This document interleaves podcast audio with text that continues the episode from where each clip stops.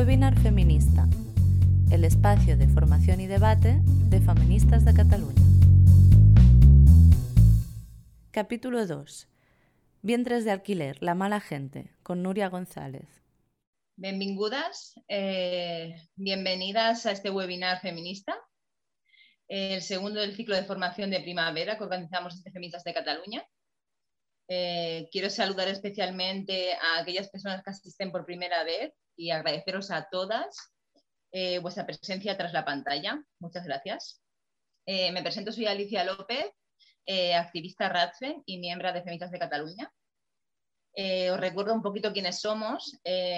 Feministas de Cataluña somos una asociación feminista que recogemos el testigo del feminismo histórico y del feminismo internacional en Feministas de Cataluña somos abolicionistas del género y de todas las formaciones de violencia, de todas las formas de violencia y de explotación contra las mujeres y niñas. Por ejemplo, la explotación reproductiva, es el tema que nos ocupa hoy. Eh, Feministas de Cataluña es actualmente independiente de cualquier partido político, pero obviamente es una asociación progresista que busca transformar el mundo para mejorarlo. No gozamos de ninguna subvención, eh, por lo que todo el trabajo que llevamos a cabo se hace de manera, eh, de manera desinteresada y altruista por parte de todas nuestras miembros, eh, incluido este ciclo. Eh, aunque ahora solo me estáis viendo a mí, detrás de este webinar hay un maravilloso equipo genial de mujeres encargadas de la organización, la gestión técnica, la difusión en redes, etcétera. Por eso os invitamos, si queréis, a colaborar con nosotras, porque todas las manos son, mm, son pocas, dada la magnitud de los desafíos que tenemos por delante hoy en día con la agenda feminista. Podéis seguirnos a través de las redes, en Twitter, Instagram y Facebook, visitar nuestro blog o nuestro canal de YouTube, donde mm, hay otros ciclos como este. Os recuerdo que durante la charla de hoy vamos a estar tuiteando con el hashtag webinar feminista. Y os animo a usarlo también y etiquetarnos en feministas barra eh, en Twitter para que os podamos retuitear. Hoy tenemos con nosotras a Nuria González, eh, abogada especializada en derechos humanos, miembro de los servicios jurídicos de la UGT de Cataluña y del turno de oficio de violencia de género de Barcelona.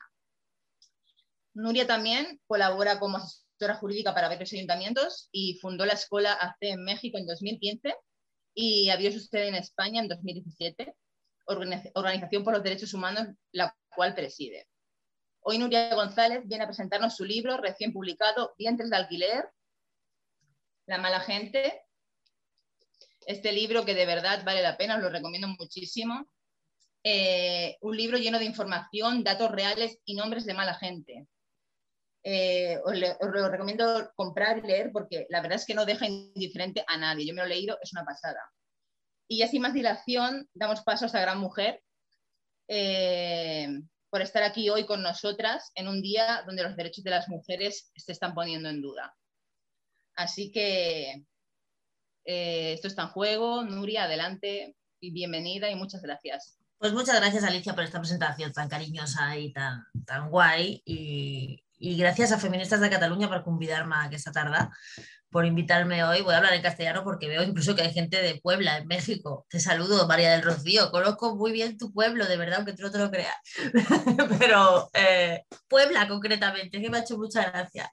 Y, y, muchas gracias por invitarme a presentar este libro, que yo lo hice con, con toda la intención de que fuera un instrumento de divulgación. Yo, eh, mientras La mala gente, para mí, yo lo escribí como, como un arma del feminismo. ¿vale? Yo, ese, libro es para mí, un, tiene una herramienta de destrucción masiva de todos los discursos a favor de la explotación reproductiva. Eso es lo que yo quiero que sea vientres de alquiler la mala gente, porque cuando escribí vientres de alquiler la, primero, ¿no? que era simplemente vientres de alquiler, pues era como un análisis jurídico así aséptico eh, del, concepto de lo que eran los vientres de alquiler, ¿no? y aún así pues pegó un rebomborio. Pero esta vez había que ir más allá. Entonces, lo que he intentado hacer en este libro es, además de dejar el texto del anterior, porque creo que es un buen elemento, una buena herramienta para, para, quien no conozca lo que es, ¿no?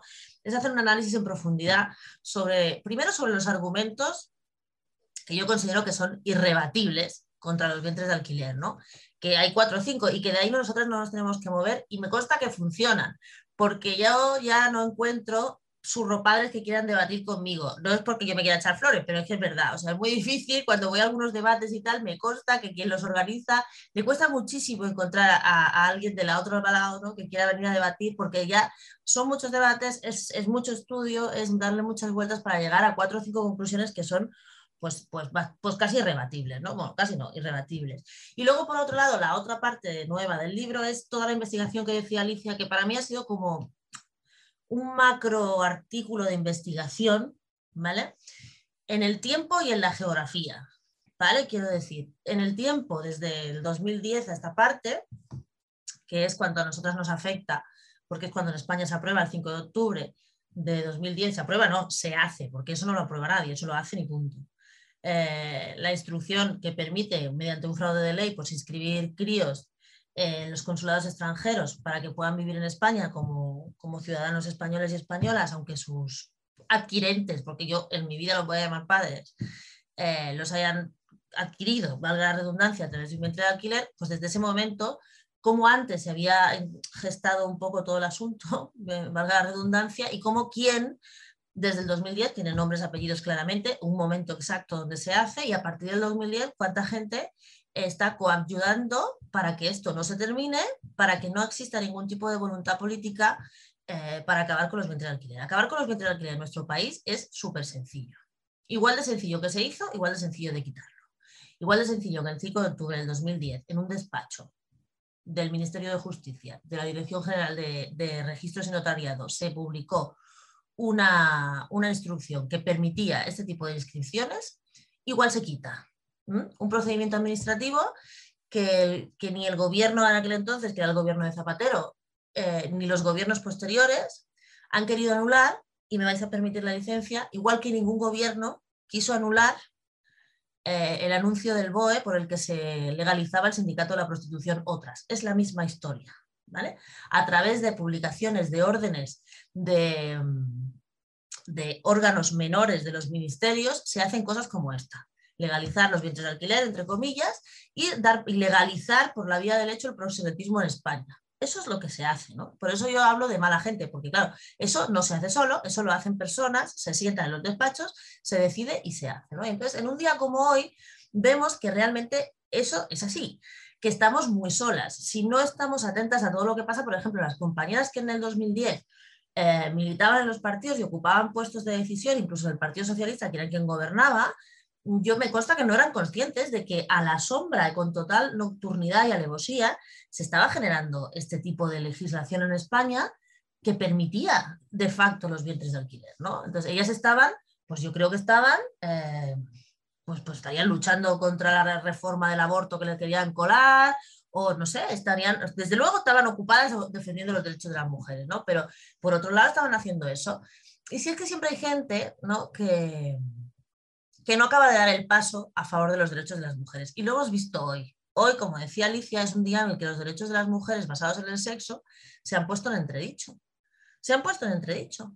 Y hemos, hemos eh, presenciado cómo además eh, nos han dejado solas a las feministas, yo ni digo, ni siquiera digo feministas radicales, porque es que para mí las feministas radicales son las feministas, por lo demás es como muy extraño, para mí el feminismo liberal no existe, el feminismo de otras, los feminismes, como vamos a ver ahora en Cataluña, que yo estoy temblando ya con la cursellería que nos quieren montar, eso no existe, ¿no? Entonces las feministas hoy hemos sido abandonadas, abandonadas en la, en la opinión pública también, porque por un lado, los mal llamados partidos de izquierda, que de izquierda no tienen nada, como Más País, la CUP, Esquerra Republicana, ya es tú lo que tendrá de izquierda Junts per Cataluña. Claro, es que alguien debería plantearse en qué tipo de cosas ¿no?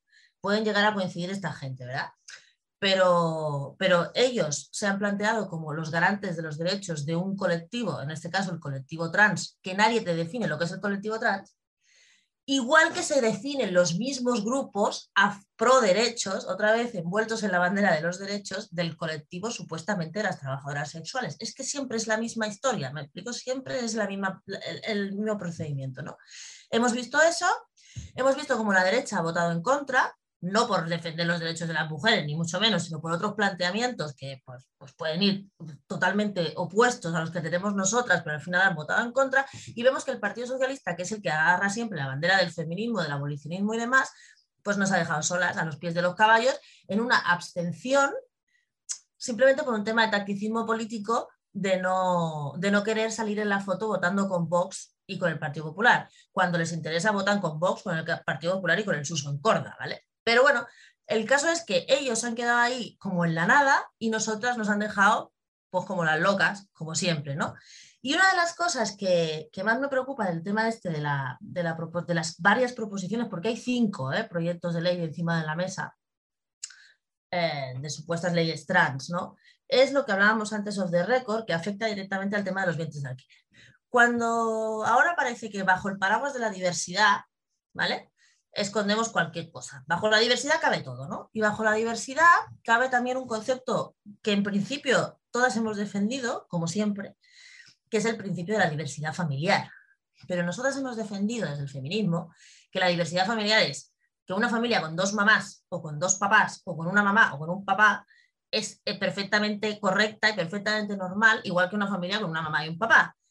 Eso es la diversidad familiar que nosotras defendemos y que todo el mundo acepta. Lo que pasa es que la industria de los vientres de alquiler está intentando meter dentro de la diversidad familiar familias, entre comillas, eh, construidas en base a, un contrato de alquiler de vientres. Eso es lo que pasa. Y entonces te agarran a parejas, normalmente de dos señores, ¿vale? O de transexuales, obviamente dos mujeres, es rarísimo que acudan a un vientre de alquiler puesto que no lo necesitan.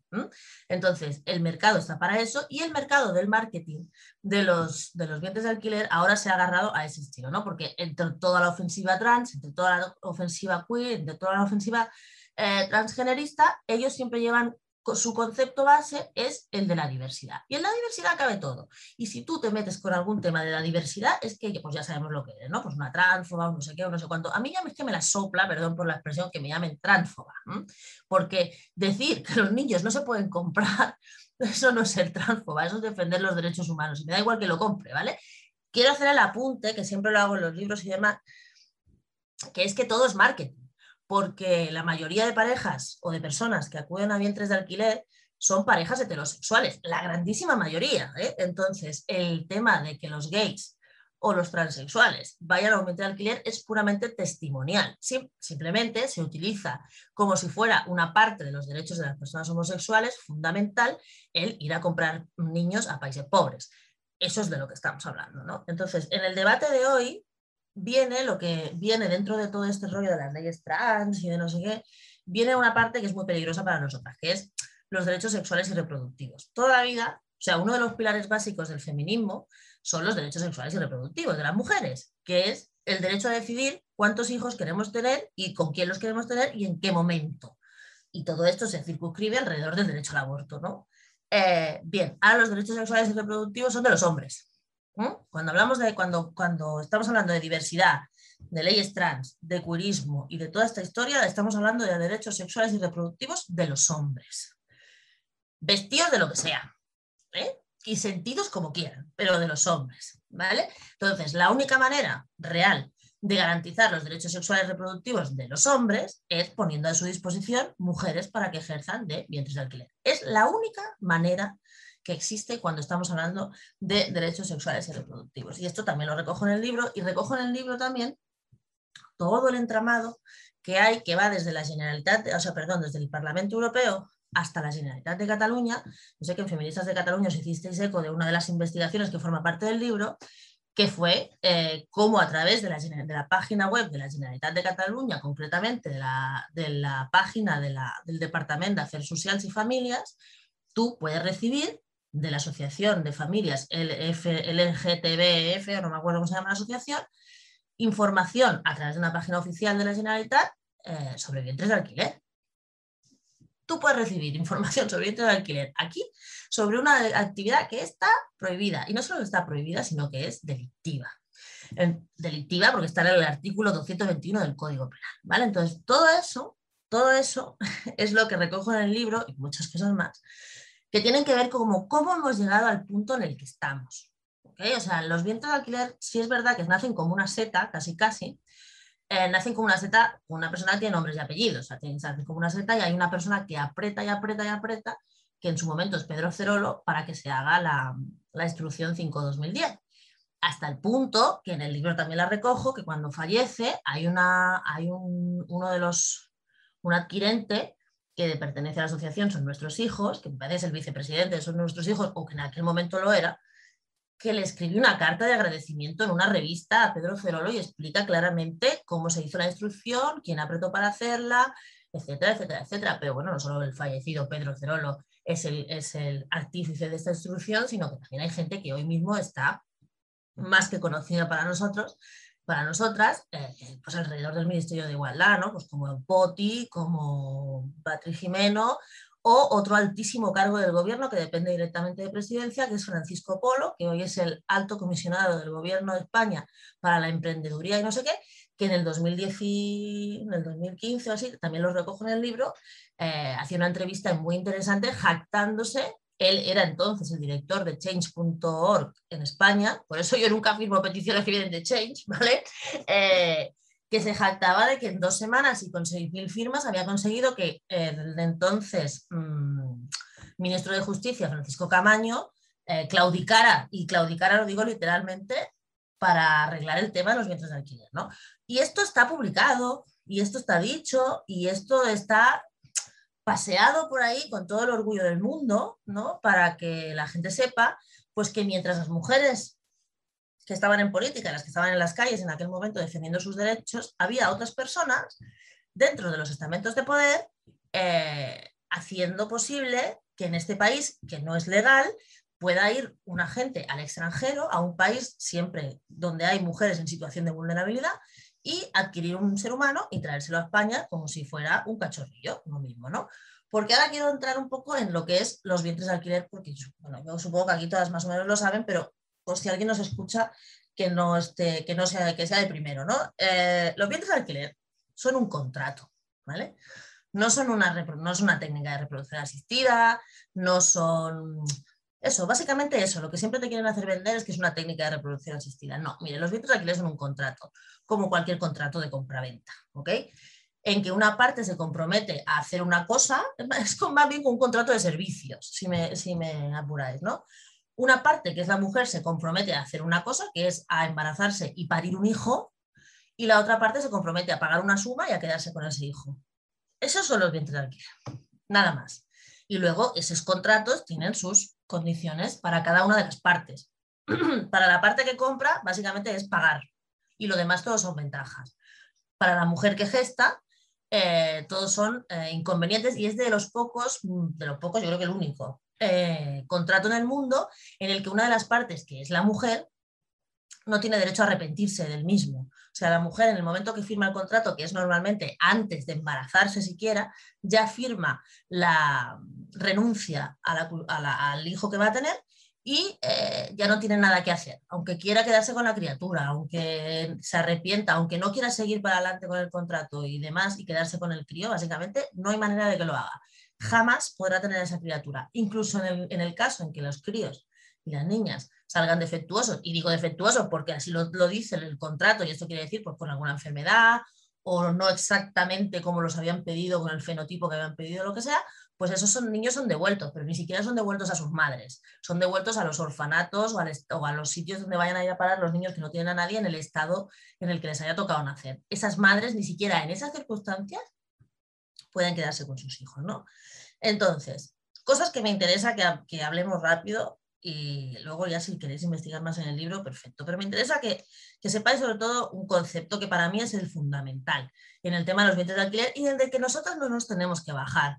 Porque nosotras siempre nos atacan, bueno, nos atacan, bien con el rollo del altruismo, de la libertad, de, pues eso, ¿no? básicamente esos dos conceptos son los que nos intentan colocar para hablar de los bienes de alquiler como si fuera algo legítimo. Bien. Ni el altruismo ni la libertad tienen nada que ver en esta historia empiezo por la libertad, ¿no? Porque dice, oye, si una mujer lo quiere hacer libremente, para empezar eso es mentira. Siempre es mentira.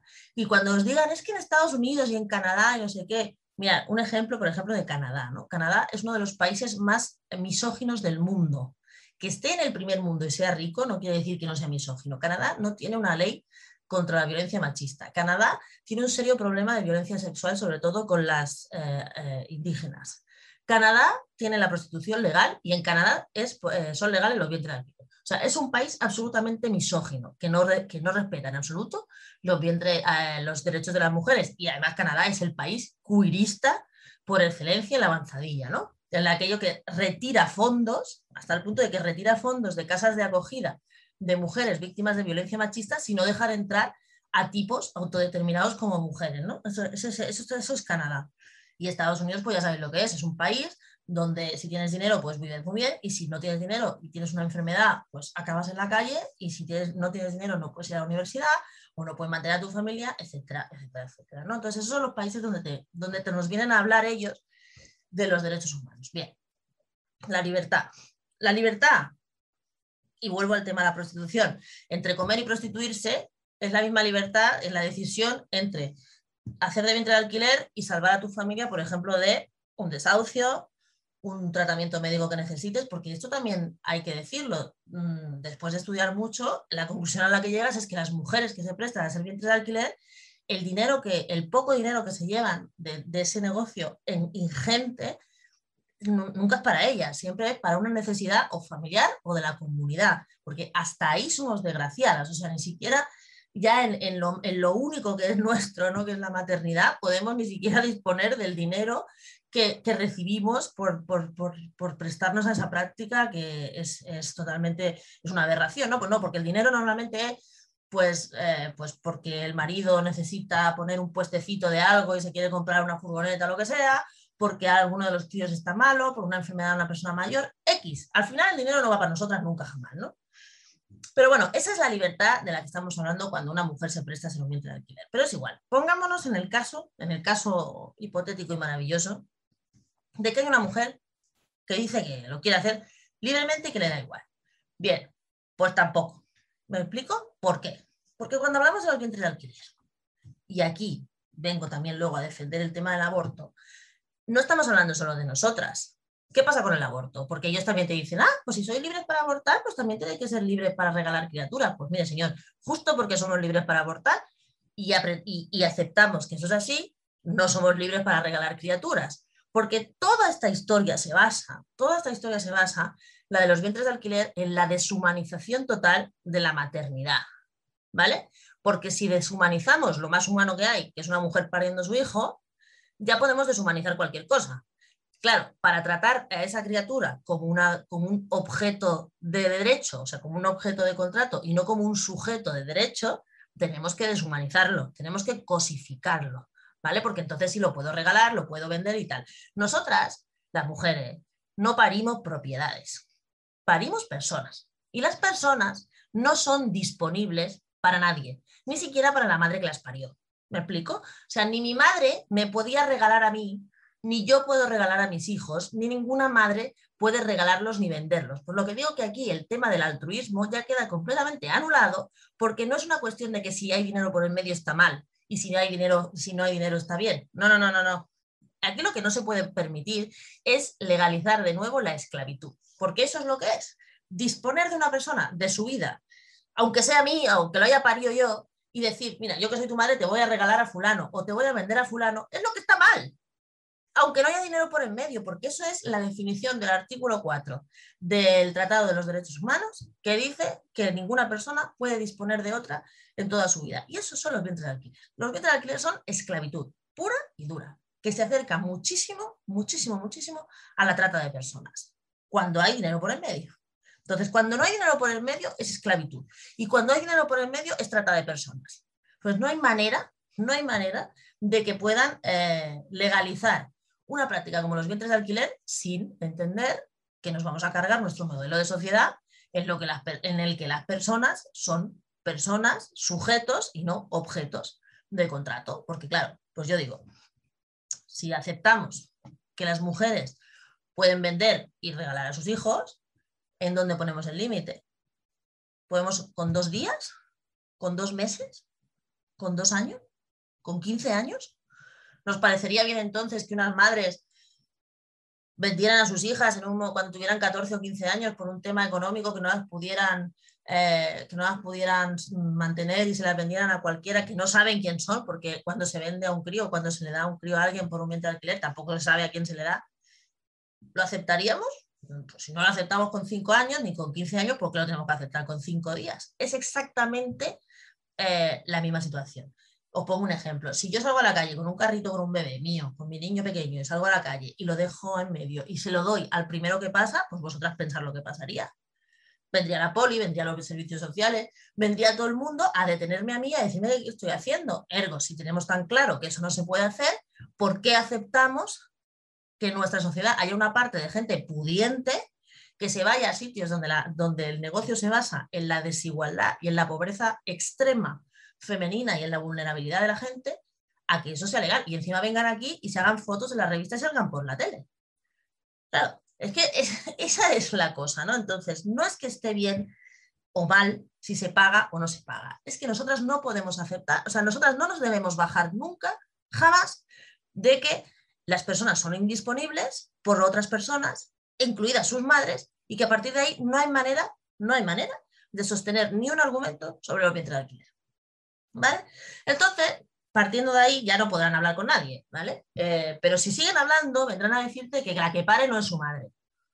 ¿Vale? Pues a intentar deciros eso, que la que pare no es su madre, que la madre no sé qué rollo del material genético. Voy a decir dos cosas con el material genético. El primero, el 99,9% de los casos el material genético también es comprado. Se, se, alquila la mujer, se compra el material genético, todo es el pack. Ahí están los packs, podéis entrar en, la, en, Google, poner gestación subrogada y veis la cantidad de cosas y combinaciones fantásticas que se pueden llegar a hacer.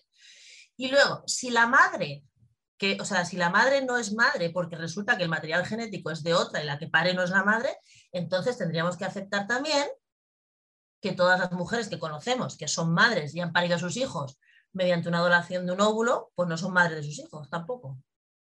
Eso, por supuesto, no, nadie lo acepta.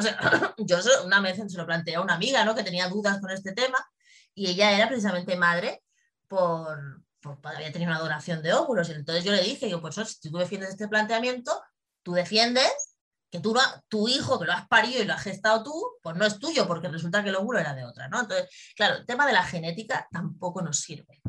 Quiero hacer un apunte también, por ejemplo, con el tema que es que, tiene muchos, que luego, que tiene mucho, que saquen muchas veces, ¿no? Que cada, de vez en cuando nos sacan un formulario de alguna administración pública en el que reconoce los permisos de maternidad y pone gestación subrogada. ¿no? Entonces viene alguien y te dice, ah, pues como se reconoce el permiso de gestación subrogada, pues eso quiere decir que se reconoce los vientres de alquiler. Pues mire, no. Se reconoce el, permiso de maternidad a, aquellas que, vienen con un niño de fuera eh, inscrito por un vientre de alquiler, porque lo que se reconoce ahí es un derecho de la criatura a la crianza cuando es bebé, no porque se reconozca los vientres de alquiler. Entonces, lo que está pasando ahí es que fruto del fraude de ley que supone poder inscribir niños en el extranjero en España por vientres de alquiler, claro, llegan aquí y lo que no podemos permitir es que unos niños, en función de cómo hayan nacido, tengan menos derechos que otros en función de cómo hayan nacido. Las criaturas jamás son culpables de los despropósitos que hacen los adultos. Entonces, claro, si los niños cuando nacen tienen X semanas con sus padres para la crianza, pues estos niños que obviamente no son responsables de lo, que ha pasado, pues también lo tienen. Entonces, es un tema de derechos de los críos, no de derechos de quien compra. Jamás se han reconocido eh, derechos de quien compra. Y lo dice claramente el Tribunal Supremo en España en el 2014, el 27 de febrero del 2014, y metió una sentencia no controvertida en la que dijo claramente que los bienes de alquiler en España son ilegales.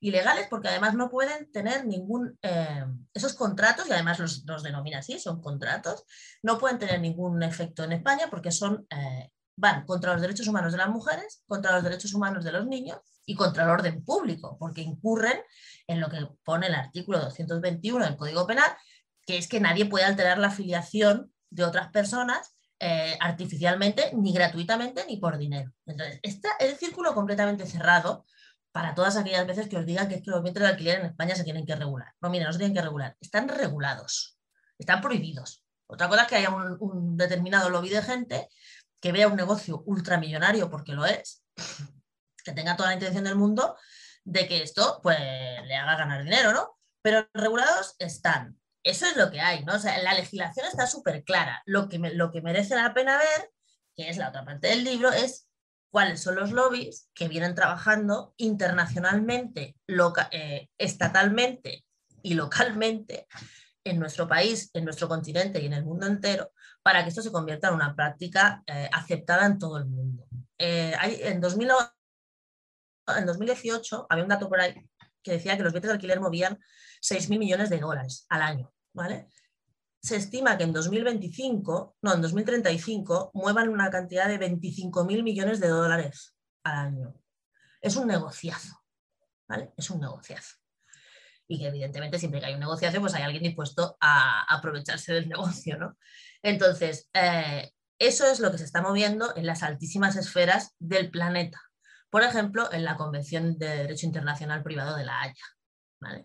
La Convención de Derecho Internacional Privado de la Haya es un sitio donde se reúnen 86 mm, miembros, que son 85 países más la Unión Europea, o sea, todos los países de la Unión Europea, donde se decide cómo tiene que articularse en el mundo todo lo que tiene que ver con contratos o con derecho de familia, con derecho privado, ¿vale? En este caso, en los bienes de alquiler coinciden las dos cosas. Los contratos, porque los bienes de alquiler son un contrato, y eh, el derecho de familia, porque estamos hablando teóricamente de familias, ¿vale? Eh, la Convención Internacional de Derecho Privado de la Haya son los que hicieron en su momento la Convención eh, Internacional para las Adopciones Internacionales y la hicieron bien. Y en ese mismo convenio lo que se hacía era garantizar los derechos del menor, que es lo que se garantiza siempre en las adopciones, que es la principal diferencia con los bienes de alquiler, que en uno se garantiza el interés superior del menor en las adopciones y en los bienes de alquiler lo único que se garantiza es el cumplimiento del contrato y los deseos de quien paga.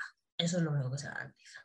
Bien, pues la Conferencia Internacional de la Haya, que estuvo en su momento trabajando por los derechos de los niños y para garantizar su seguridad en las adopciones internacionales. Ahora ha cambiado completamente el chip. Está desde 2010 trabajando en un grupo de expertos mundial para ver cómo se regula, para ver cómo hacer posible que los vientres de alquiler que yo pueda hacer en cualquier, cualquiera de esos 86 miembros sea legal automáticamente en cualquiera de esos 86 miembros. O sea, de esos 86 miembros hay de todo. O sea, me puedo ir a México, por ejemplo, como decía la compañera, y, hacerlo en México y que sea legal en España también. Ese es el objetivo, ¿no?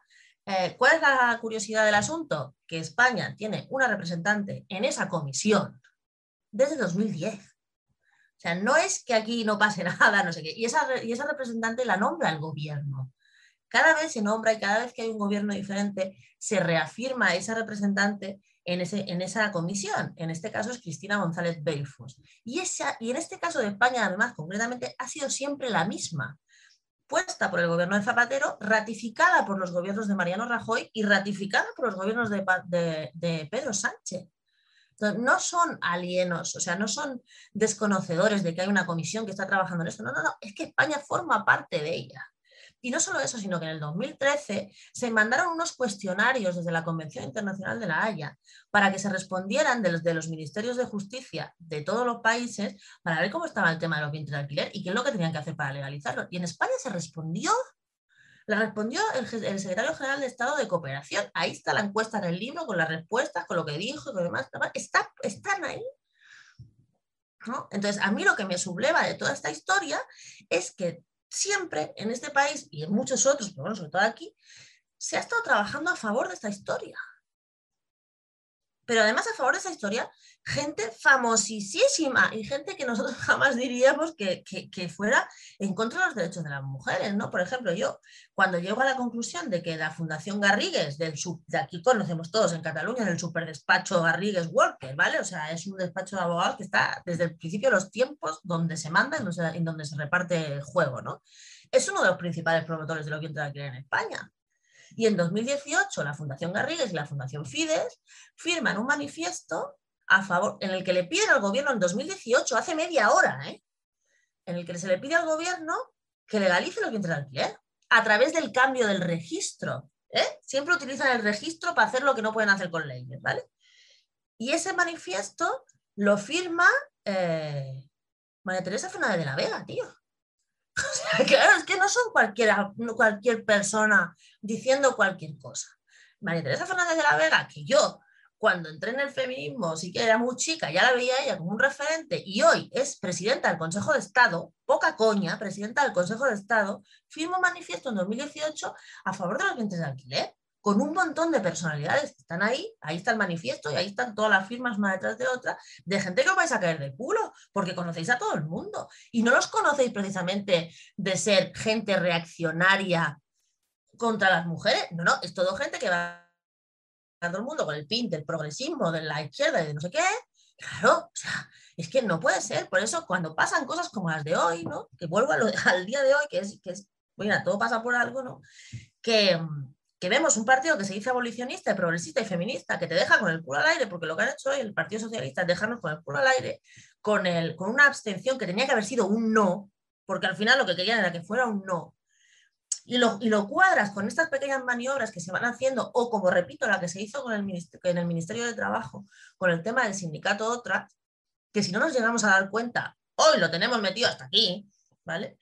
Em, pues te das cuenta de que te, está, te están tomando el pelo. O sea, es que al final te están tomando el pelo porque es una cuestión de que mientras por un lado no se hace nada, para parar esta historia, que lo que se tenía que hacer es anular la instrucción del 5 de, 5 de octubre del 2010. Por otro lado, se van haciendo acciones a favor de, se va hablando de temas como el tema de los derechos sexuales y reproductivos y la diversidad a favor de, ¿vale? Y además hay, una, hay un consentimiento absoluto, sobre todo últimamente en la televisión pública. Yo, me vais a perdonar, pero es que en los Goya, yo no sé si os disteis cuenta, pero en los Goya asistimos a un anuncio sobre vientre de alquiler había dos, había dos personas que sacaron a la niña, que era fruto de mientras alquiler, y luego otro que también sacó al, osito, también haciendo alusión al niño, que sabemos todos que es de vientre alquiler, que al mismo tipo, y estoy hablando de Javier Cámara, lo entrevistaban el otro día en prime time el telediario de la una, o sea, de mediodía, que dices, oiga, no, no. Entonces hay como todo un intento siempre de normalización, ¿no? Eh, que no para. Entonces, ¿por qué no se para? Pues yo creo eh, que están intentando que pase el tiempo, que haya más gente que vea esto normal y de ahí la importancia supina que le dan a toda la coña esta de la educación del género y demás, porque ahí es donde mete la normalización de la diversidad familiar que incluye los vientres de alquiler desde bien pequeños. Entonces, si los niños de pequeños ya saben, ya es normal que haya un niño comprando en su clase, pues ya no le va a venir de ahí. Entonces, claro, llegará un momento que no pasará como hoy, que hoy la, opinión pública realmente está en contra de los vientres de alquiler, por eso no se atreven a hacer nada. Pero claro, si se va normalizando, en algún momento la cosa irá cambiando. Entonces, yo creo que ese es el objetivo, ¿no? Eh, intentar que pase el tiempo, que cada vez haya más gente a favor de esta historia y entonces llegar un momento en darle la puntillita y sobre todo en momentos de crisis, ¿no? Como ahora de crisis social, económica, que nosotras sabemos que las mujeres siempre pagan eh, por, todas las crisis mundiales, ¿no? Con su cuerpo y, con su vida, ¿no? Entonces, más o menos, pues así, resumiendo, llevo ya 40 minutos de cháchara, eh, eso es lo que, lo que hay. No sé si hay intervenciones, preguntas o lo que sea. Sí, mira, por aquí, eh, Nuria, nos han dejado una pregunta eh, nos preguntaban si sabías qué país fue donde se autorizó el primer contrato y cómo se consiguió sortear todos los obstáculos legales para que no se hiciera una nulidad, ¿no? Al conseguir el primer contrato y meter En Estados Unidos. No, o sea, ¿contrato de españoles o contrato de gente por ahí?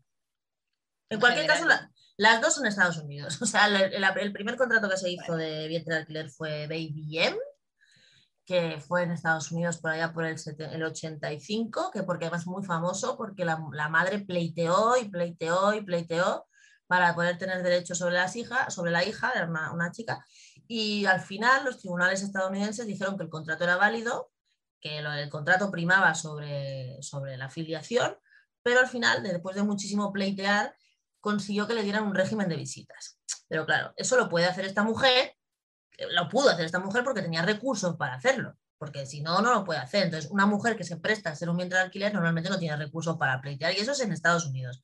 Desde entonces la legislación ha cambiado y los tribunales estadounidenses ya lo único que priman es el contrato. En España, el primer, la primera historia de estas que, el primer crío que se inscribe también es en, California, pero al final California es la meca de esta historia, lo primero que se hizo, lo que pasa es que como es muy caro, ahora los españolitos van a Ucrania, ¿no? que es lo más barato, pero, pero es ahí, ¿no? Y lo que quiero dar es un dato, o sea, cuando se, antes del 2010 había unas decenas de peticiones de inscripción de críos en el extranjero. Vamos, por, desde el 2010 ahora ha habido un crecimiento exponencial del 400% de peticiones de inscripción. Ergo, la instrucción que sirve para inscribir niños dentro de alquiler, es eso sí hace un efecto llamada. Porque antes de haberla, pues como no se podía, pues no se hacía. Entonces, es voluntad política que exista esa, esa, esa instrucción y que siga teniendo efecto. Yo quiero recalcar mucho una frase que has dicho, que no parimos propiedades, parimos personas. Totalmente me, me parece una frase de cabecera total para ti de, hoy. Eh, porque va contra todos los derechos humanos.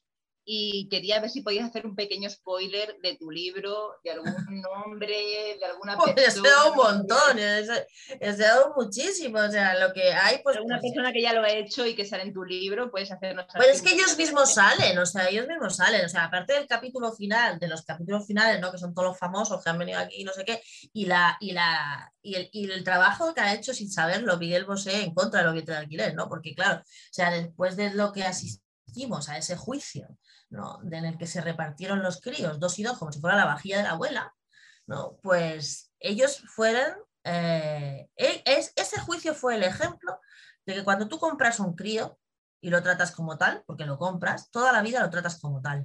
Porque imaginaros esos cuatro niños, que se crían juntos, porque además nacen con seis o siete meses de diferencia, muy poco, ¿no?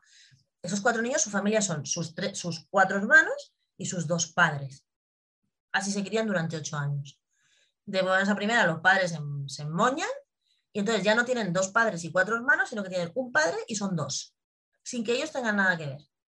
Claro, habrá quien venga y te diga, hombre, es que la, solución es que eso sea legal para que esos niños se reconozcan como hermanos, porque claro, los jueces no los pueden reconocer como hermanos porque no lo son.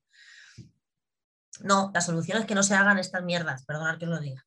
La solución es que no se deje a nadie llevar a cabo ese tipo de contratos porque luego la prueba está en que quien las paga los platos rotos de los adultos que no están bien, eh, pues son los críos. ¿No? Entonces, ellos han hecho un ejemplo, y ahí lo, lo, explico bastante bien, de todo lo que fue ese proceso. ¿no?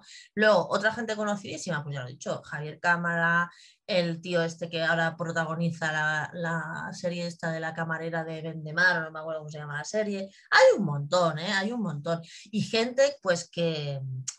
Que, sabemos que, pues eso, gente, a mí, el, documento más interesante me parece este que os he dicho, de la carta de este tío agradeciendo a Pedro Cerolo su intervención. Que explica en qué despacho, con qué personas, qué día, qué hora, que se hizo en Ferraz, ¿vale? Esa instrucción, que es demoledora y me parece muy interesante lo que os he dicho, el manifiesto firmado de la Fundación Fides y la Fundación Garrigas, en la que firman, mm, ya os digo, mm, ministros, eh, ministras, políticas, políticos, eh, gente que conocemos todos y ya te digo, gente que, em, que yo, la verdad, me quedé de piedra cuando vi el nombre ahí firmando a favor de los bienes ¿no? Entonces, eso así. Y luego, claro, la Generalitat de Cataluña también tiene un tema porque se ha gastado, entre otras cosas, el, pacto del dinero, el dinero del Pacto de Estado contra la Violencia de Género en subvencionar charlas a favor de la vientre de alquiler. Ah, que la Generalitat, o sea, la Generalitat es, el, es, la avanzadilla de, ir contra los derechos de las mujeres, porque hay un dato que me gusta siempre dar y recordar. Es verdad que Ciudadanos presentó la proposición de ley de vientres de alquiler en el Congreso, pero es que Esquerra la apoyó desde el primer día y el PNV también. Entonces no estaban solos los de Ciudadanos. ¿no? Y aquí en Cataluña, la consellera, ¿cómo se llama esta? Que también encausaron por el procés, la Meritxell Serret, ¿era? No me acuerdo.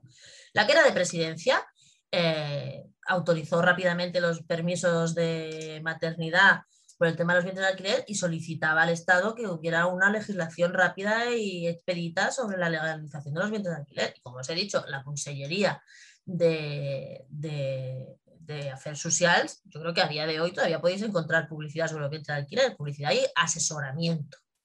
¿eh? Entonces, eh, no, no, no, lo tenemos bien, no, no, lo tenemos. También me preguntan por aquí si se derogara la instrucción de los vientres de alquiler en los países que es legal, ¿qué pasaría con los niños? Los niños que ya están en el mundo de esta manera, pues ya no se les, ya no se les, mm, ya no se les separa de los que ellos que se suponen que son sus padres, que es por donde iba el Tribunal Europeo de Derechos Humanos, que yo creo que es la pregunta que me hacían antes, ¿no?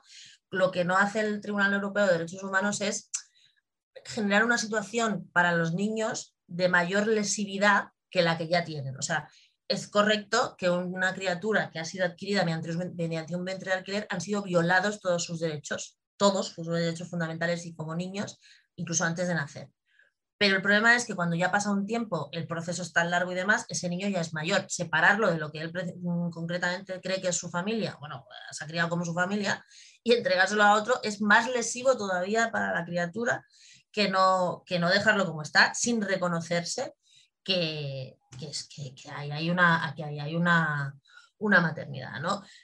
la, la, sentencia que creo que me preguntaban antes, me la ha pasado antes Berta, que es una, una tipa que pretendía que se la reconociera como madre, yo no me la he leído, dudo muchísimo, muchísimo que el Tribunal Europeo lo haya reconocido como madre, creo que es más un titular de estos totalmente manipulado, que luego nada tiene que ver con la noticia, ¿no? Porque lo que ha dicho hasta ahora el Tribunal Europeo de Derechos Humanos precisamente es lo contrario, que la maternidad automática no se, no se reconoce y que solo se reconoce mediante adopción en el país de donde se vive, ¿no? En el caso en que hayan vendido la moto de que el niño era del padre por un tema de, de, desliz, que es lo que solían vender, ¿no? Cuando los niños son de de alquiler. Entonces, eh, eso es lo que hay lo, interesante de, anular la instrucción 5-2010 en España es que no van a más niños de vientre de alquiler. Los que ahí ya están, pero que no haya más.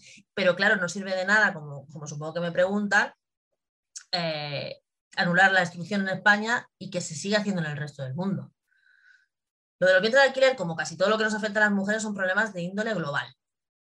Y nosotras podemos aquí protegernos contra los vientres de alquiler, pero si nuestras compañeras mexicanas, nuestras compañeras en Ecuador, nuestras compañeras en Nigeria o en Ruanda o en cualquier otro país, en la India, donde sea, siguen en este, en este, siguen siendo objeto de explotación reproductiva, pues todas seremos al final eh, susceptibles de ser eh, explotadas reproductivamente, porque yo sé, y lo sé, que ha habido mujeres en España que han sido llevadas al extranjero para fungir como vientre de alquiler porque cuando hay una crisis y hay un problema, pues ya pues como he dicho antes, ya sabemos quién la paga. Querías dejar claro que se puede conseguir el libro desde la web de Luz y Taquígrafo, lo hemos escrito por el chat. Sí. Eh, lo podéis encontrar en librerías, lo podéis También en librerías, en todos lados. En, la casa del libro. Exacto, en todos lados. Y, y bueno, ¿y tienes alguna pregunta más por el chat que si quieres ir contestando? Sí, pues dice, he o tarde, no sé si habéis hablado de las posibles conexiones entre los negocios de venta de bebés, la prostitución, la hormonación. Sí, lo hemos estado diciendo desde, desde el principio, sobre todo el tema de, a ver, los vientres de alquiler y la prostitución son las dos caras de la misma moneda, son la mercantilización de los cuerpos de las mujeres. Las hormonaciones, pues claro, es que imaginaros, o sea, yo os digo, los vientres de alquiler son un contrato y es así. Lo que son técnicas de reproducción asistida es todas las tratamientos que se le hace hacer a mujeres sanas para llevar a cabo el cumplimiento de ese contrato. Eso sí son técnicas de reproducción asistida, o sea, hormonar a mujeres sanas para que den a luz justo cuando el contrato lo dice, ¿vale? Porque aquí no estamos hablando de me embarazo para un hijo y cuando lo tenga te lo doy. No, no, no, aquí firmamos un contrato que dice que tal día, en tal momento vas a parir un hijo de tal color, con tal color de pelo, con tal color de ojos, un niño o una niña X o lo que sea, ¿vale? Entonces, para conseguir ese afinamiento, obviamente hay detrás toda una industria de todas las grandes cadenas que también salen en el libro, que yo creo que esas son las, que son las que más, las más peligrosas de todas, ¿no?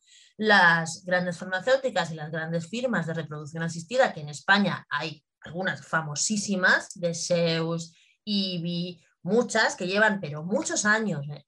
Eh, en el tema de la reproducción asistida que hace mucho tiempo que están intentando hacer este, este negocio legal aquí. Por ejemplo, me preguntabas ante un testimonio, un spoiler. Bueno, pues yo un día me encontré a una profesora en una charla, eh, a una profesora no, a una ponente en una charla en la Universidad de Girona, en la Facultad de Medicina, en la que nos invitaron a hablar del vientre de alquiler, que era de la de Zeus, y entre sus argumentos a favor de los vientres de alquiler decía el argumento social. El argumento social es que, claro, cuando tú una mujer joven y tal ya tiene su carrera y demás, porque si se pone a parir, porque pierde su carrera, que pasó ya están otras, ¿no? así. Y otro de los spoilers que te puedo hacer de una familia que está absolutamente vinculada al negocio de la reproducción asistida de los vientres de alquiler es la familia Aznar. O sea, quiero decir, es que aquí está todo el mundo metido en el ajo, ¿me explico? Entonces, claro, por eso hay tantísimo interés en que esto siga para adelante, ¿no? De momento, de tal manera, lo que puedo decir es que en los vientres de alquiler tenemos la batalla de la opinión pública mejor que, por ejemplo, en la prostitución. La prostitución está tan arraigada socialmente que es mucho más difícil, pero bueno, aquí, pero no por los derechos de las mujeres, ¿eh? sino porque aquí, como hay menores, pues la gente se toca un poco más el corazón, pero, pero tela, ¿eh? Silvia me pregunta, ¿sabemos cuántos casos hay dejados atrás? No, no lo sabemos, Silvia, porque es imposible de saber. Sabemos algunos que se cuelan por la prensa, que alguien lo filtra y demás, pero no sabemos. No, no lo sabemos.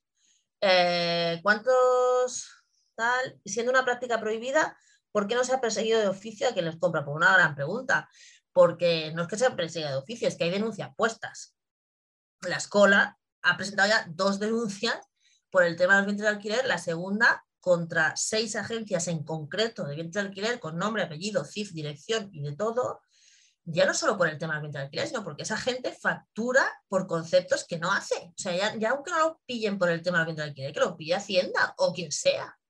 ¿no? Se trasladó a la Fiscalía a principios del 2020 eh, y no sabemos nada. Nadie nos dice absolutamente nada, ¿no? Eh, ¿Por qué no se persigue de oficio? Porque mm, si ellos no lo dicen, si los que adquieren no lo dicen, nadie lo sabe. Porque la cosa es que se inscriben los críos, pero cuando tú se inscriben porque no se inscribe un contrato de vientre de alquiler. Tú cuando vas a un país donde hacer un vientre de alquiler, lo que tú inscribes en el consulado español es la partida de nacimiento en la que ya aparecen los adquirentes como si fueran los padres. Pero no ponen ningún sitio que viene de un vientre de alquiler. Inscriben documentos oficiales de un país en el consulado de España y no investigan de dónde viene esa criatura. Ese es el fraude de ley. No es que sea específico con los vientres de alquiler, es que siempre pongo este ejemplo porque creo que se entiende bastante bien. Si alguien se muere, si un español residente, serio, en Guatemala, ¿vale? Se muere, va a la familia y en el consulado español inscribe la partida de defunción oficial. No hay ninguna autoridad española ni guatemalteca que vaya a comprobarse si hay un muerto. ¿Por qué? Porque ya se entiende que como es un documento oficial, es correcto. Lo que se inscribe con el tema de los bienes de alquiler es em, una partida de nacimiento, donde ya aparecen los adquirentes como padres. Entonces, eh, no, no, no, no, es que, no es que no se puede perseguir de oficio porque si ellos no dicen lo que son, pues nadie lo entiende. Lo que no sabemos es por qué hay asociaciones de esta gente con nombres y apellidos que tampoco se persigue. Claro, porque además el artículo 221 del Código Penal dice que ese delito es perseguible tanto si se comete en España como si se comete en el extranjero. O sea, es específico así, ¿no? Entonces, pues no se persigue porque no hay ninguna voluntad de hacerlo. A ver, dice, ¿qué de cierto hay en lo que dicen compradores de niños el otro día que su gestante no era una persona pobre sino un alto cargo? Pues mentira. Es absolutamente mentira. Y además, eh, decía que su gestante era, de Estados Unidos y que tenía unos ingresos medios de 50 mil dólares, no sé qué. Cualquiera que haya ido a Estados Unidos sabe que 50 mil dólares es una mierda en Estados Unidos, perdona que os lo diga. Puedes vivir con 50 mil dólares y no te pasa nada.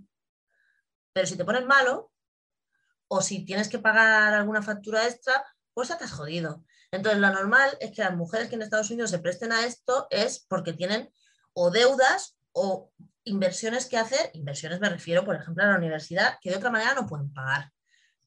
Entonces, ¿hay que estar en la pura miseria como las que están en la India para tener necesidades? No, al final las necesidades, o sea, la situación de vulnerabilidad es la misma, ¿vale? Eh, ¿Son partidas de nacimiento fraudulentas? No, son partidas que son legales en el país donde se hace, porque en el país donde se hace es legal que sean así y son oficiales. Entonces, como son legales en ese país y son oficiales en ese país, se inscriben en el consulado español legalmente. Eso es lo que dice la instrucción del 2010. Ese es el fraude de ley. El fraude de ley no está en las partidas de nacimiento, sino en la inscripción de esas partidas, porque es como si estuvieras inscribiendo un título de propiedad de una casa robada. Exactamente. O sea, es como si tú fueras a inscribir los papeles de un coche que has robado. Claro, como son oficiales te los inscriben. Pues esta es la misma historia. ¿Qué respuesta da el PSOE ante el pasotismo de la justicia? Pues si el PSOE es la justicia. O sea, vamos a ver. La... Aquí hay que tener una cosa muy clara. Todo el tema de los bienes de alquiler no depende del Ministerio de Igualdad en absoluto y jamás ha dependido. Ha dependido siempre, siempre, siempre del Ministerio de Justicia.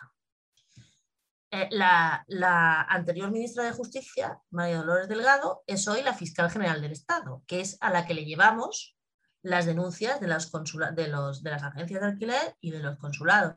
Conoce el tema perfecto, porque mientras ella era eh, ministra de Justicia, fue cuando la Fiscalía ucraniana instó al, al gobierno español a que le diera los datos de todos los adquirentes de, críos en Ucrania de la empresa Biotexcom, porque la Fiscalía ucraniana nos estaba investigando por tráfico de personas, por delitos genéticos y por un montón de historias. Entonces, la justicia española es absolutamente conocedora de que esto existe. Uno de los firmantes de ese manifiesto que os digo es Francisco Camaño, ministro de Justicia. Quiero decir, en la realidad no, o sea, el PSOE sabe lo que pasa.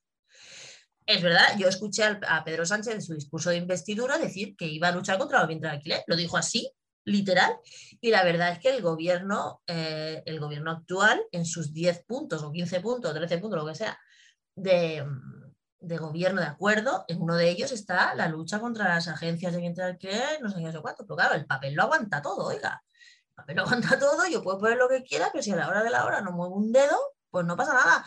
Cuando hay voluntad política de hacer algo, se hace. Y hoy hemos tenido el ejemplo, vamos, puro y duro. Más corre, no hemos visto correr para nada más que para el tema de la ley trans. Pues la misma celeridad se puede andar con esto, que además no hace falta ni que pase por el Congreso. Pero pues no hay voluntad, ya está, es que no hay voluntad, ni del PSOE ni de nadie. Y la donación, ¿no te parece? No es lo mismo, no es lo mismo. Con el tema de la donación de óvulos no es lo mismo. Y yo aquí quiero decir que equipararlo lo que hace es rebajar un poco, si me apuráis, la gravedad del tema de los vientres de alquiler. Es verdad que es una explotación del cuerpo de las mujeres, ¿vale? Es verdad que las mujeres que hacen, hacen ovodonaciones es siempre pues, por, un tema económico, claramente. Pero comparar donar óvulos con un vientre de alquiler está bastante fuera de, contexto. Porque, porque un vientre de alquiler lo que se está donando es otra persona con un sujeto de derecho, con todos sus derechos y con todas sus capacidades y demás, y los óvulos no dejan de ser eh. Entonces, no es lo mismo, es otro tipo de explotación reproductiva, pero equipararlo no hace, no hace un favor ni al discurso contra el vientre de alquiler ni al discurso contra la ovodonación. No sé si me he explicado correctamente. Eh, y Silvia me dice, esto es muy, muy importante, se trata del engranaje de endeudamiento que afecte a amplias capas de aprobación. Sí, claro, exactamente. Es lo que dice Silvia, o sea, pero ¿a qué estamos llegando? ¿Cuál es, cuál es el, discurso que nos van a dar? ¿no? Pues al final es este, ¿para qué vas a trabajar? No te preocupes si te quedas sin trabajo, siempre te puedes dedicar a ser puta y si no, a ser una incubadora. Ya está. Ese es el futuro para las mujeres, tú. Porque, vamos a ver, yo lo, veo ¿eh? mm, en la situación en la que estamos. Por ejemplo, con un problema tan grande como el que tenemos con la vivienda si tú, o sea, porque en España lo que estamos aspirando es a ser un país de paridoras, ¿eh? no un país de compradores. Nadie se le vaya a ir la olla pensando que, que aquí vamos a ser los suecos que van a venir aquí. No, aquí vamos a ser las paridoras, por varias razones, ¿no?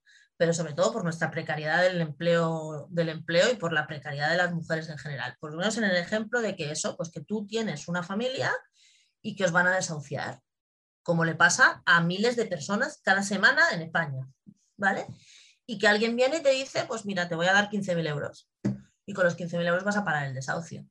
Poneros la mano en el corazón, vosotras que sois mujeres igual que yo, que sabemos la educación y la presión que tenemos encima, cuántas mujeres, incluso sabiéndolo el resto de la familia, no serían incluso hasta presionadas para acabar haciendo un alquiler. Entonces, ese es el futuro que nos espera si no nos ponemos radicales, como siempre, en contra de esto. Porque si no, va a ser una opción más hasta que sea la opción. La única. Entonces, eh, no se puede consentir ni el más mínimo, vamos, ni la más mínima concesión. Nada, ninguna, porque si no, eh, una, echas todas. ¿eh? Y lo repito, aquí no estamos siendo objetivo porque vayamos todas a ir a comprar niños a, yo qué sé, dónde. Aquí somos objetivo de paridoras por varias cosas. Primero, porque estamos sanas Segundo, porque tenemos una precariedad laboral y económica del copón. Y tercero, porque tenemos la sanidad gratuita y estamos bastante bien cuidadas. Entonces, encima, las, empresas de vientre de alquiler pueden venir aquí a montar el negocio y no tienen ni que pagar la clínica porque el parto no lo cubre la seguridad social. O sea, somos un objetivo bastante gordo para el tema de los vientres de alquiler desde la perspectiva de las paridoras. Y ya no solo las españolas. Imaginaros eh, todo el tráfico de mujeres que hay ahora con la prostitución, pues todo el tráfico de mujeres que puede haber desde el norte de África para arriba para que vengan aquí a París. O sea, es que mm, da susto solo, solo de pensarlo, ¿no? Aquí me preguntan, ¿se puede hacer una partida de nacimiento con dos hombres? No, se inscribe uno y luego el otro lo adoptan aquí. Ya está. Como pareja. No hace falta que estén los dos. Y aquí me dice Ana Hidalgo, somos las europeas blancas pobres. Sí, Ana, somos las europeas blancas pobres. Tenemos otras peores, que son las pobres compañeras griegas, que justo en el 2014, cuando fueron intervenidas, el país fue intervenido, fue cuando se legalizaron en Grecia los vientres de alquiler. Por lo tanto, aquí que está todo visto, está todo hecho y sabemos lo que pasa, eh, no porque nos lo hayan contado, sino porque ya lo hemos visto. ¿Cómo está siendo recibido el libro, por ejemplo? Depende de quien le pregunte. Mal. Para todo el que sale en el libro, fatal. Eh, bueno, yo, el, el que lo lee le parece el buen libro. Eh, el problema es, no, no problema, eh, porque ya aquí hay un trabajo detrás y por suerte, pues como vosotras, ¿no? Hay mucha gente que me conoce y da igual si los medios se ponen de culo o no.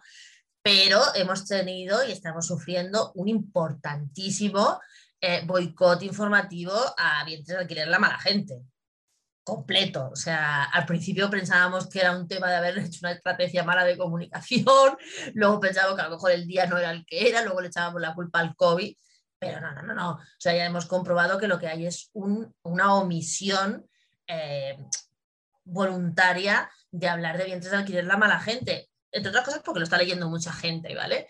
Entonces, em, eh, ¿ves? Me dice, acabo de denunciar la única crítica que hay en Amazon, no había ninguna, pero estamos sufriendo, eh, sobre todo, más que amenazas de los surropadres y tal, que esto ya me pasó con el anterior que acabé en la comisaría porque vinieron los de Somos, son nuestros hijos y me denunciaron a mí por tener información sobre índice de alquiler y no habérselo dicho a la policía. Tiene juegos, ¿sabes? Pero, pero no, no, eh, lo que tenemos es un, apagón informativo y además una sobreinformación sobre vientres de alquiler de gente que nunca había hablado de los vientres de alquiler y que ahora salen como setas, ¿no? O de artículos larguísimos y muy, y muy específicos sobre vientres de alquiler donde citan a todo Dios que ha dicho alguien alguna vez algo sobre vientres de alquiler menos a nosotros, menos a mí. Bueno, no importa. En ese, en ese tipo de casos es más escandalosa la omisión que no eh, que cualquier otra cosa, ¿no? Pero bueno, lo tomamos con humor, con deportividad y por suerte ya. Esta es de hecho la última presentación online que voy a hacer. Todas las demás empezamos la semana que viene, gira como vamos, como, como, como los grupos de rock en Cádiz el día 27 y así tenemos ya todo el verano ya, ¿no? Por lo tanto, nosotros ya vamos a hacer, eh, yo ya tengo muchas ganas de dejar las pantallas atrás, yo lo que quiero es ver gente y entonces aprovecho para decir aquí de todas las que nos están viendo, que si alguien quiere que vayamos a su pueblo, a su ciudad y montemos una presentación sobre el libro, sobre el vientre de alquiler, pues que nos mande un email a mí, ahora voy a poner aquí un correo, que allí vamos, ¿eh? que yo ya estamos en la carretera, ya te digo, a partir del 27 que vamos a Cádiz, vamos a Cádiz, vamos a Ibiza, vamos a Valladolid, a Jaén, vamos a Granada, vamos a un montón de sitios, así que el que quiera que vaya a verlo, que me avise, que ahí vamos. Dice, ¿hay países que hayan dado marcha atrás en su regulación? Sí, la India la India. La India, que, que fue el pionero de los vientres de alquiler, fue tal desastre el que se dio, o sea, a nivel sanitario, que todos los médicos de la India solo se formaban en obstetricia y ginecología, casi todo el sudeste asiático ha echado para atrás, de hecho, ¿eh? Eh, que se reventaron el, el, sistema sanitario y entonces la India lo tuvo que prohibir. Primero lo prohibió para extranjeros y luego ya lo prohibió para todo el mundo y creo que Tailandia también y algún otro. A la vez, en pandemia se han sumado a los países que han regulado a favor de los vientres de alquiler países tan raros como Ruanda o hubo un intento de eh, hacerlo también en Ecuador. Lo de Ruanda tiene tela porque Ruanda lo, el presidente dijo que lo legalizaban para hacer subir el índice de natalidad de Ruanda, que está en 4,9 niños por mujer.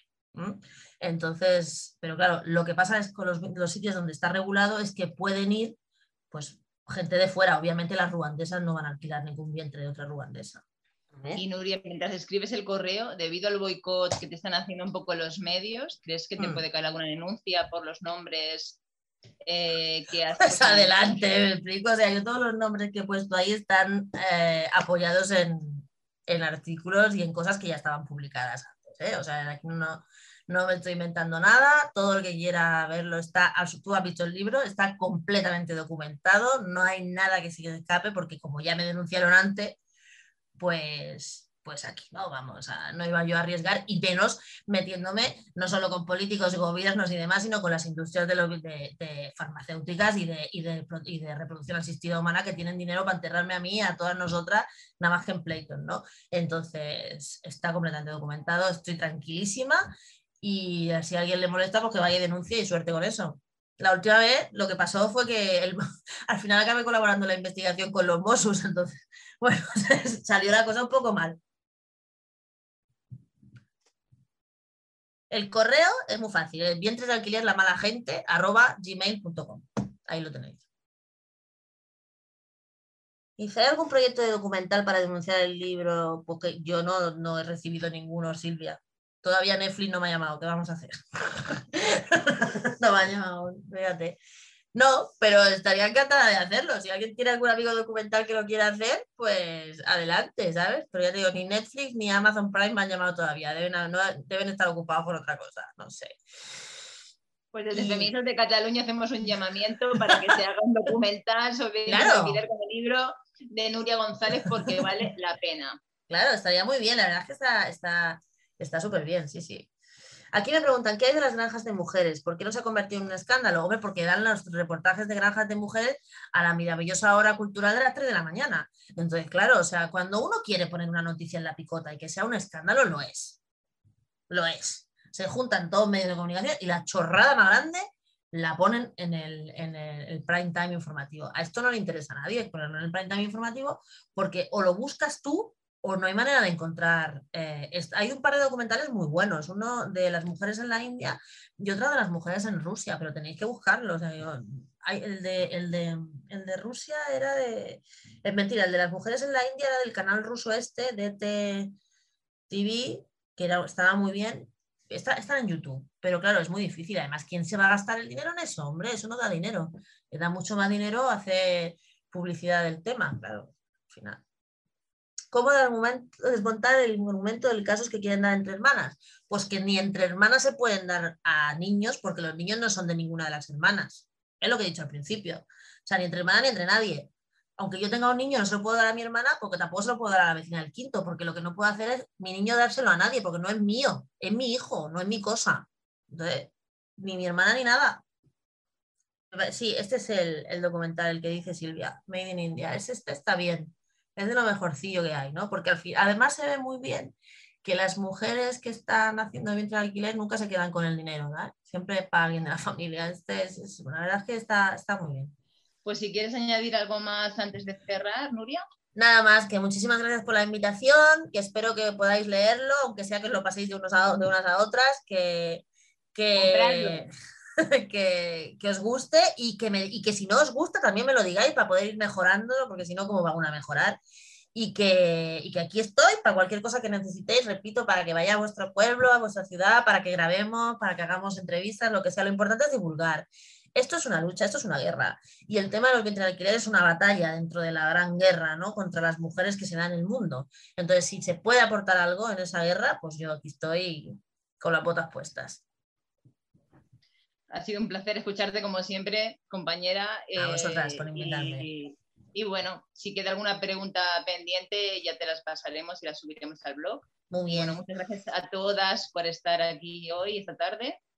Eh, un día en que las mujeres nos gustamos muchas cosas en juego hoy. Y gracias a Nuria y a todas las que estáis. Gracias a todas.